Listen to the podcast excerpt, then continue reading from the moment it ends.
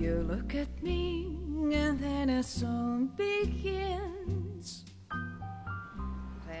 大家好，欢迎收听商业摄影聊聊天，我是老陆。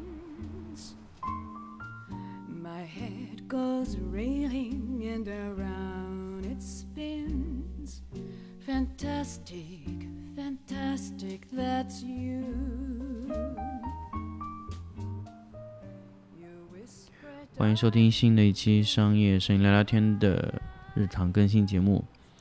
那么这一期呢，来跟大家聊聊关于 LED 的一个话题。那么也就是说，现在的光源是不是已经慢慢转移到 LED 的方向上了呢？可以简单的来说，可能现在有非常多的影棚，它还在继续使用闪光灯。当然，用闪光灯是没有错的。这么多年下来，闪光灯的使用的方向啊，就是你在拍摄中使用闪光灯，确实是一个非常非常主流、非常非常嗯，可以说是一个非常对的一个选择。但是它就是因为它太对了，所以闪光灯它就没有特别多的可发挥、可变化的一个空间。因为闪光灯的技术，包括闪光灯的拍摄啊，呃，闪光灯的一些使用的方式，包括闪光灯能做到的东西，或者它不能做到的东西，其实在这么多年下来，闪光灯所有的优点、缺点都已经暴露到一切了。但是 LED 在未来有更多的发展空间，呃，因为老陆现在也在转换战场，转换向 LED 的一个，可以说是一个 LED 的产品研发。那么不是因为我在做这个行业，所以我觉得 LED 有更多的空间，而是我觉得这个东西有空间，我才会去选择去做 LED 的研发的工作。这可能从呃某一些角度上面来说，可能是确实是一个比较不同的一个选择。那么 LED 呢，是我在这么多年使用下来以后，就觉得嗯。这是一个未来，可以说是未来非常非常有空间的一种光源。那么 LED 的光源在很多时候，它能给到你的是可以说是完全不同的呃体验。首先，LED 它能覆盖的拍摄范围就非常大，比如说你短视频啊、手机呀、TVC 呀、广告、电影、网大各种动态的。和静态的，它都是可以拍摄的。那么 LED 现在的缺点也是非常明显，就是首先它的光谱并没有像闪光灯这么好。为什么它的光谱不够好呢？就很简单来说，因为 LED 的诞生时间非常短，所以它呃在补全光谱的这个形式中是和闪光灯是完全不同的。那么 LED 是使用多种不同的光源去拼合出一个比较完整的一个光谱的曲线，但是闪光灯在这么多年下来，它完全是靠充的这个闪光灯的这个气体啊，它通过这个气体充到每一个状态，它能得到一个非常非常好的光谱的重现的情况。基本上闪光灯在现在你买到任何的闪光灯里面。闪光灯能显示出来的光谱都非常非常的完整，所以这个已经，我我认为闪光灯它已经不存在说还有什么 RAD 呀、光谱不全呐这些问题。我觉得在你只要买到两千块钱以上的闪光灯，它都能解决你的忧愁。不管你是买的 HD 两百、AD 两百、AD 六百、AD 六百 Pro。或者说是任何的 MSN 啊，各种国内的一些产品，只要不是太糟糕的金贝、神牛啊，呃，随便选择，你都是可以达到一个非常非常好的一些呃光谱的显示的，除非你的灯太差啊。比如说什么韦斯啊这些灯，我们就不敢保证，因为它首先它的灯里面充的气体是不是 OK，我们现在不敢确定，但从评测结果来看。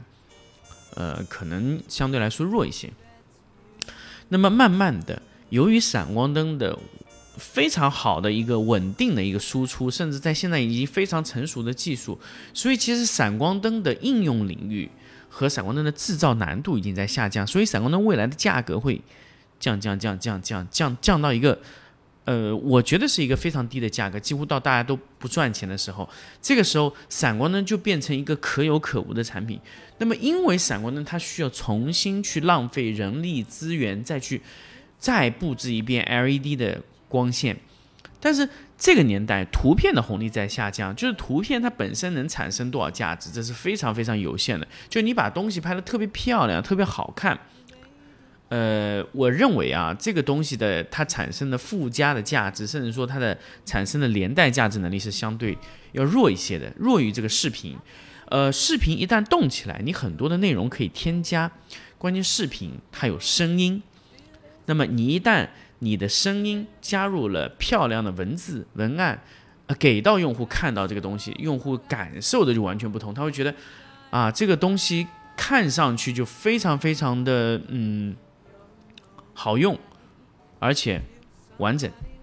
那么图片是表达不出这么多的内容的，所以一个好的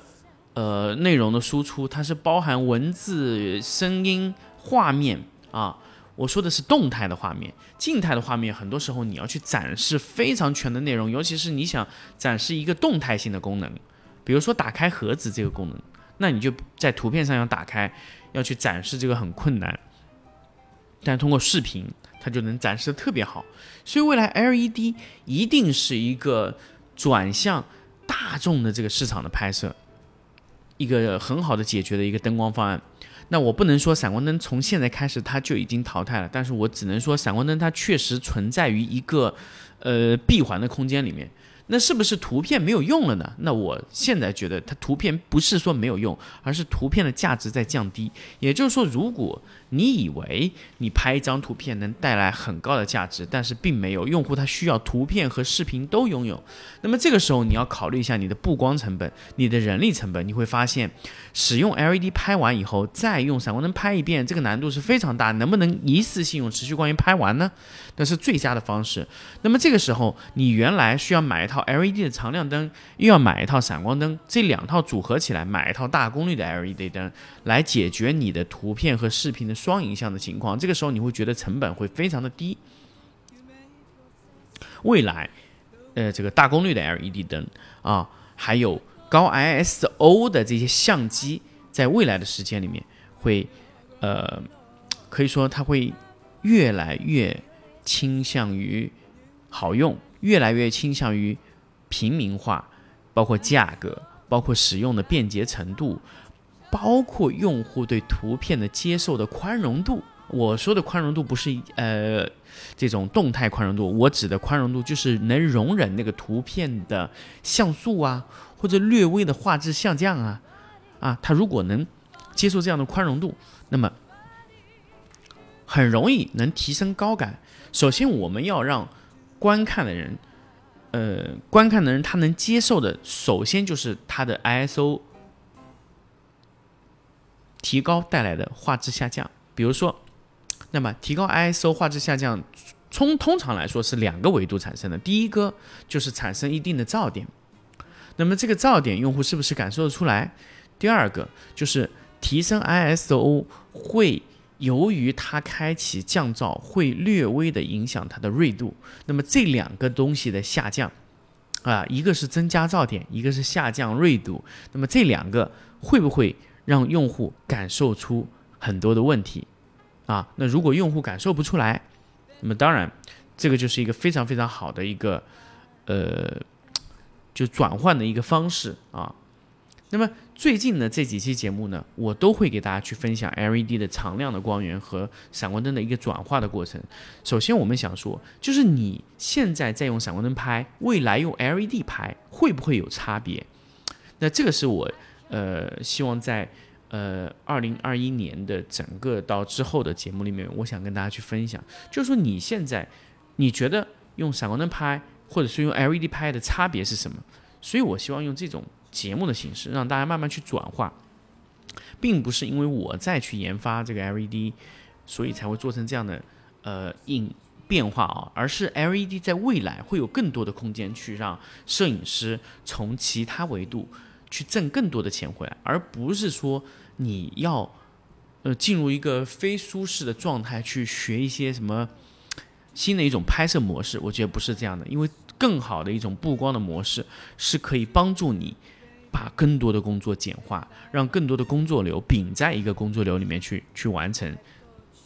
这个是非常重要的一个一个过渡的阶段啊。那么再回到闪光灯和 LED 的这个话题，那么 LED 呢，其实在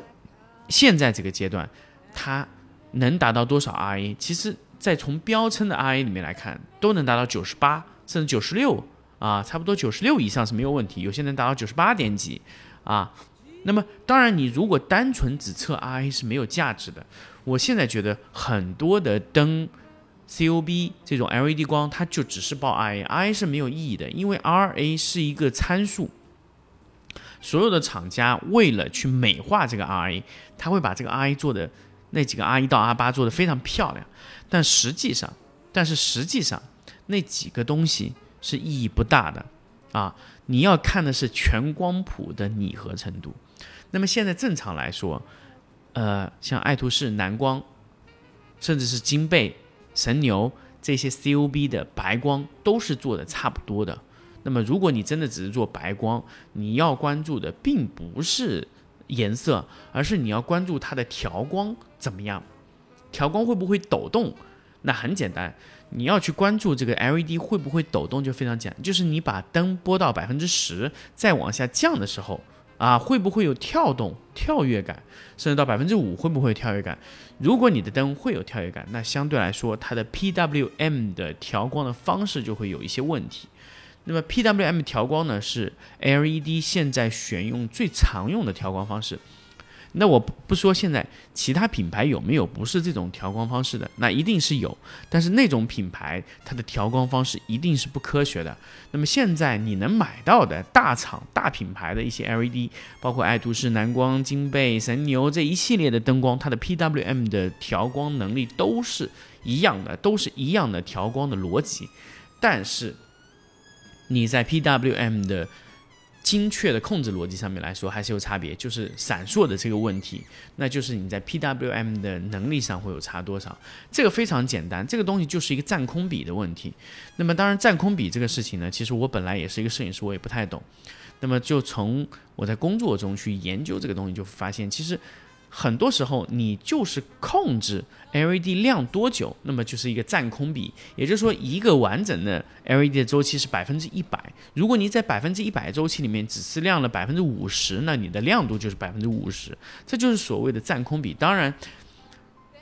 在灯上显示的百分之一百和百分之五十和它的占空比是不是百分之五十，这个真不一定，这个要按照你的调光的曲线功率去调整啊，这个是一个。呃，非常非常关键的一些调整的参数。那么这种就是 LED 普遍的一种调光的方式。那么由于有 PWM 的调光技术进来以后，就可以保证一个 LED 的灯，它在任何时候、任何功率下，它都可以达到一个非常好的亮度曲线。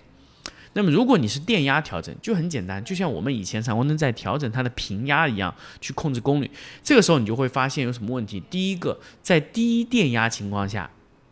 它的灯管就会偏黄，因为闪光灯不能被充分的激发。后来有了 IGBT 的技术，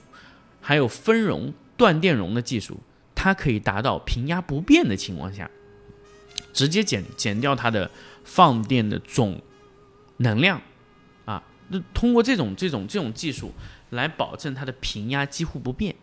还能保证有多次的功率下降的调整。那么通过这种操作，那么保证现在什么色温呐、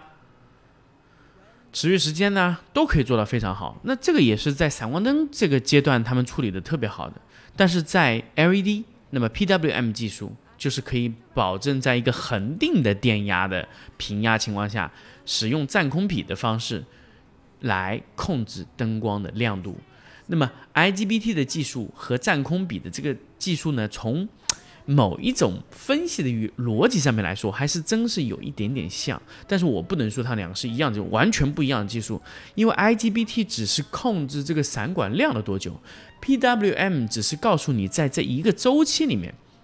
这个 LED 的灯珠亮多久？其实两个东西啊，它是有一个，呃。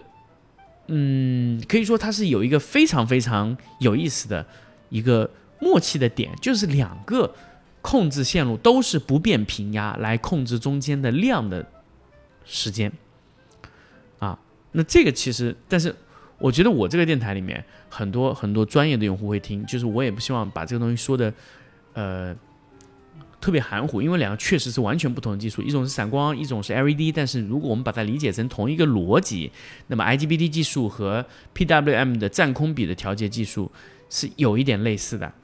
那么如果你能这样考虑问题，那么 PWM 里面的占空比和它的呃 PWM 的幅度啊振幅你有一定关系，就是你到底是用二十千赫兹还是十五千赫兹去做的这个。呃，PWM 调光的频率啊，这个很关键。你的频率越高，你在调光的时候，占空比的调节的精度会越高。另外一个，你频率越高，你做占空比难度也越大。第三个，你频率越高，那你在拍高帧数的东西，它就越不会产生频闪，因为你帧数远远大于它的每一间帧的东西状态。频闪的原因造成就是简单，就是比如说你一千帧里面，它的每一帧是一千分之一秒，但是你的灯的闪烁频率低于一千分之一秒，也就是它在拍一秒的东西里面，它有可能有几下是黑黑的，就会造成这样的情况。就是你拍的时候，灯比它的速度还要慢，就会造成这样的情况。所以灯你要远远超过帧数，比如说未来未来有达到一万帧、两万帧，那么可能我们现在所谓的定义的这个高帧率的 PWM。就会有问题。那么当然，你未来拍到一万帧的时候，那我想我相信啊，灯可以做到两万、三万、五万的这个，对吧？可以做到五十千赫兹就没有问题了啊。那这个这个就是科技和灯光所有的累积进步，这就是现在的问题。比如说，我们有时候拍一百帧，那我就可以很简单说，一百帧的东西拍，那么你的。灯就会拍到频闪，因为你灯是六十赫兹，一百帧就会直接频闪拍进去，这个是没有办法的事情。这个就是，呃，现有的一些普通的民用灯做成六十赫兹闪烁的这种调光的方式，就会造成这样的情况。好，那么这个问题我们就说到这里。啊，还有一个问题呢，就是说。有些品牌啊，它低于百分之五的时候，它频率的占空比由于太少了，所以也会造成频闪，也就是它每一个的空间空格太多，就是你这个很短时间亮到下一个时间亮起中间那个时间太长，也会造成这个情况。这就是占空比的那个振幅做的太短造成的。好，那么这期关于 LED 的话题就聊到这里，我们下期再聊点儿。别的。